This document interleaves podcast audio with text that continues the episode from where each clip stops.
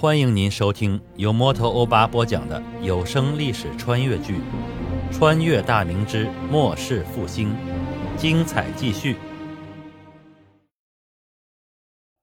人群中开始发出嗡嗡的议论声，很多人已经开始动摇。标营的巨大威慑力已经把他们的侥幸心理击垮。毕竟匕首短刀根本无法对抗全副武装的马队。性命是最重要的，田地少了，到时候还能想办法再捞回来；要是没了命，啥都没有了。要是被孙愣子下令以造反作乱之名击杀，家产全部都会充公，妻儿老小也将发配边疆，那可真就啥都没有了。想到这里，很多人已经开始移动脚步，准备散去。刘辅国眼看精心布置的计划要完蛋。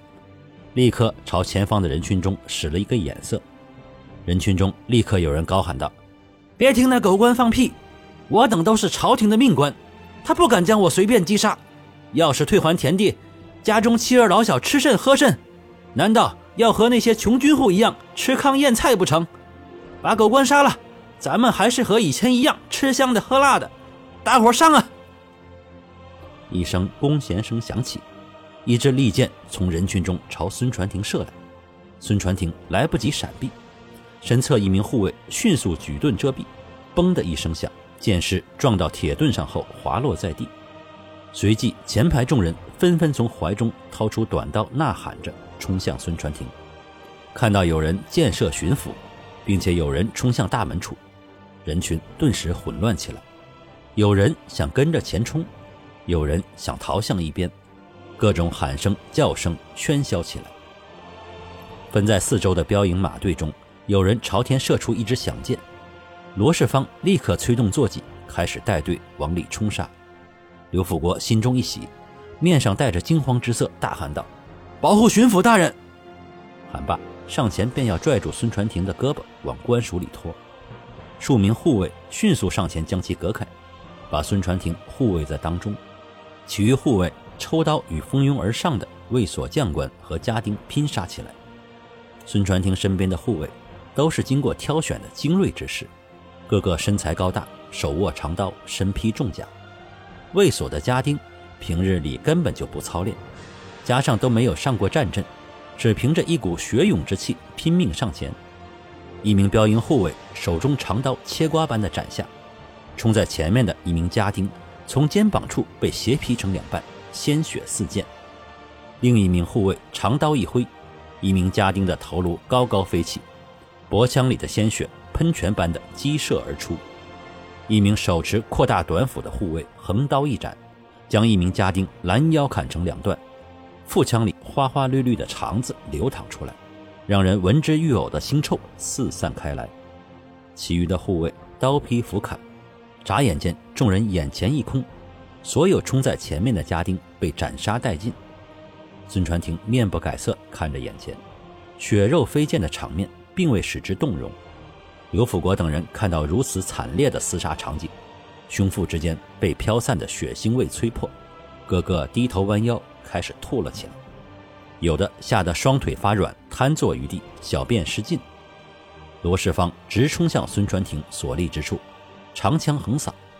战马所到之处，人群不是被马踏，便是被枪扫飞。愚者见状，四散逃走，惊叫声惨嚎的响彻全场。片刻之间，便杀到了官府门前。他看到孙传庭被护卫在当中，安然无恙，心里顿时松了一口气。这时，马队已经杀穿人群，聚集过来。这次标营加上随身护卫孙传庭的重甲护卫，一共来了两百人，其余的留在西安。防止有人趁机作乱。本来按罗世芳的意思，一百人就足够了。他根本瞧不起这帮连土匪都不如的卫所兵丁。最后为了保险起见，还是多带来了一百骑兵。罗世芳下令，聚集过来的骑兵将逃离卫所之人驱赶过来。周围看热闹的军户早就跑得没影了，剩下的都被马队像赶羊一样赶过来，跪了下来。孙传庭见大局已定。遂笑吟吟地看向刘辅国，嘿嘿，刘指挥使，听说你官府里为本官准备了一份厚礼，咱们进去瞧瞧如何？”刘辅国等人吐得昏天黑地，早就没了力气，个个脸上没有一点血色。听到孙传庭的话，刘辅国已然明白，自己所有一切都落在人家的算计当中。他脑中一片空白，眼神空洞，整个人瞬间苍老了许多。官府大门吱呀呀地打开，大门内走出一人，正是程千里。他身上溅满鲜血，手中软剑上犹自滴着血水。看到孙传庭后，程千里倒握软剑，向孙传庭拱手施礼：“报大人知，里面作乱之贼已全部擒杀，后事如何，请大人示下。”程千里。毕竟是皇帝身边的人，不能失礼。孙传庭微微拱手，还了个半礼。呃，有劳程千户。不知京师来的兄弟伤亡如何？多谢大人相问。兄弟们只有几个受了轻伤，我等自带了伤药，敷上几天就无恙了。孙传庭点头表示知晓，转身看向已被捆绑起来的刘辅国等人，摇了摇头。唉。自作孽不可活呀！真应了那句古话：“人为财死，鸟为食亡。”本官对尔等也算是仁至义尽了。今日落到如此下场，尔等可谓是咎由自取。来人，全部押解回去，等候朝廷的发落。经过查点，被标营和程千里所斩杀的人共有两百余人，受伤的有三百多。剩余的五百人在标营看管下清理现场，尸体装上牛车，拉到荒野郊外，挖坑填埋。重伤垂死的，补上一刀，一起埋掉。伤势较轻者，在清理完后，和那五百人一起押解回西安。孙传庭已先行一步回了署衙，留下五十名标营官军维持秩序。回到署衙之后，孙传庭立刻给皇帝。及朝廷上书奏明此事的原委，并且召集布政使等各衙门主官通报了事情的前因后果。朱永佑等人对孙传庭整顿卫所之事早有知晓，只是都不看好他，觉得他上任时间太短，脚跟尚未站稳，就拿众所周知的顽疾动刀，有点小人得志之意，过于狂妄自大。但因陕西大部分高官都与卫所并无牵连之故，所以。众人只是冷眼旁观，等着看孙传庭的笑话。但众人万万没有想到，卫所助人居然敢聚众闹事，这可已经说是犯上作乱了。更没想到孙传庭如此心狠手辣，屠刀高举，杀伤如此之重。朱永佑等人暗自心下吃惊，对孙传庭畏惧之心徒增。但对于圣上和朝廷对此事有何反应，众人的想法不一。多数人心里觉得孙传庭对朝廷官员下手太过狠辣，恐怕圣上以及阁老重臣们会心中不喜。孙传庭的奏书快马送达京师，数日后圣旨下来了：刘辅国、孙作旺以谋乱罪名斩首，家产充公，全家发配琼州；其余从犯，其余从犯以从罪论处，家产充公，全家发往辽东效力。孙传庭稳重担当，勇于任事，擢升为左副都御史衔，望该员继续奋进，进一步打开局面，为早日平定陕西再立新功。撤销西安前卫和左卫，所有人丁划归相邻的府县治下。此案其余有功人员由陕西巡抚酌情筹功。至此，卫所之案尘埃落定。几日后，刘辅国、孙作旺。在闹市区被明正典刑后，斩首弃市，其家眷由按察使司派人借往琼州。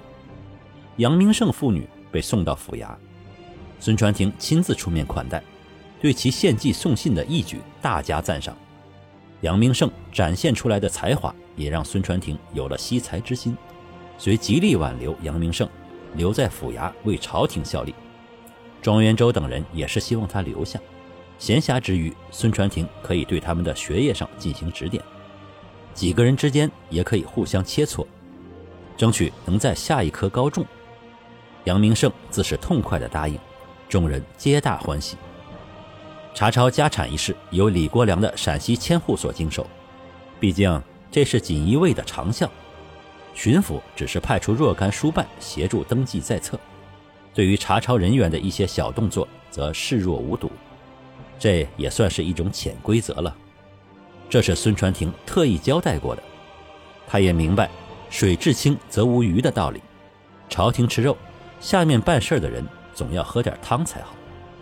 锦衣卫从刘辅国家中藏银的地窖里，起获了数个大小不一的银冬瓜，大的有几百斤重，小的也有数十斤，还有几十箱的银锭和几箱金砖，共计白银二十余万两。盖银这几年持续大旱，粮食价格飞涨到了二两银子一担。刘辅国十几万亩的田地所产的粮食，大多转换成了银子，其家中以及在西安的粮行存粮并不多。只余几千担而已。孙作旺与刘辅国捞钱的门路基本相同，其家中抄没的银子也有十几万两，粮食数千担，在西安的商铺若干。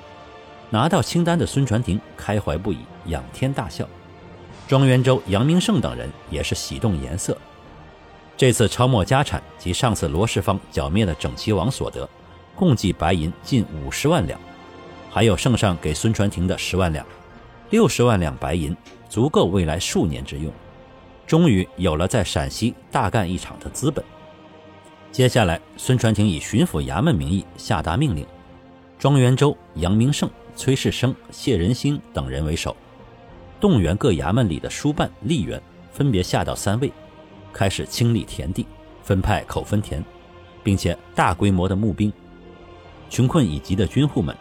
拿到了府衙发给每户十亩的田契，虽然都不认得上面的字，但看到大红的官府印章，还有自家当家的案上的通红的手印，所有人都仿佛在做梦一般，醒过神来后喜极而泣，下跪磕头。每户人家都将地契珍而重之的藏到家中最隐秘的地方。好事儿还不算完，巡抚大人还定下章程，所有租种公田的军户。店租全部为十四，比起原先刘辅国们定的十七店租来说，这又是一项极大的善政。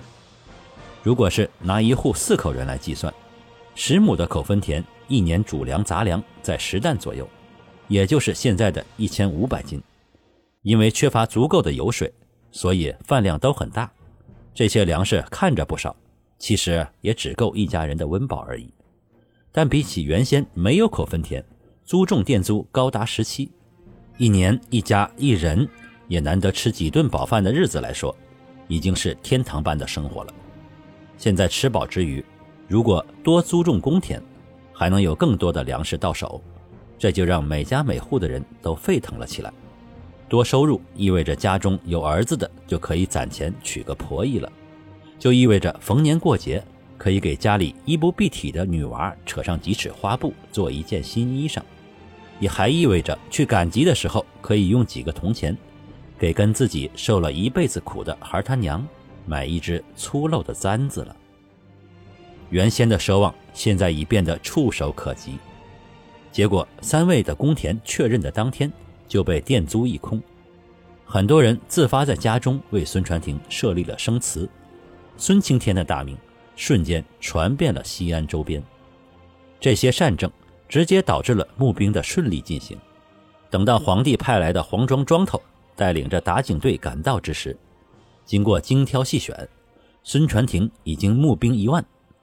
他经营陕西之路，终于迈出了坚实的一步。